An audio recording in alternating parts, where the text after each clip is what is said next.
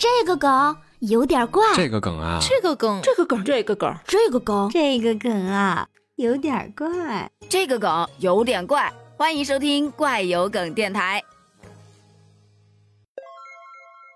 我见过敬业的，没见过这么敬业的。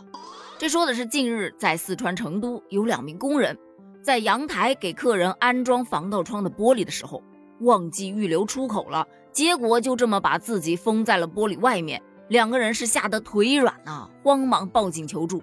消防员是迅速赶往现场，而楼底下的围观群众还在卖力的给消防员解说：这玻璃是安好了，但人回不去了，赶紧救救他们吧。于是消防人员搭建了梯子，将二人成功救回。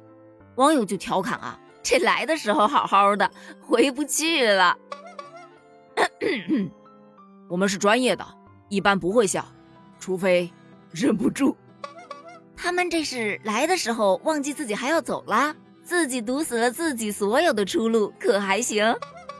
哇，这这也太敬业了！这两个大哥用实际行动证明了这玻璃安装的是真好，确实防盗，验收通过。所以说尴尬了不是？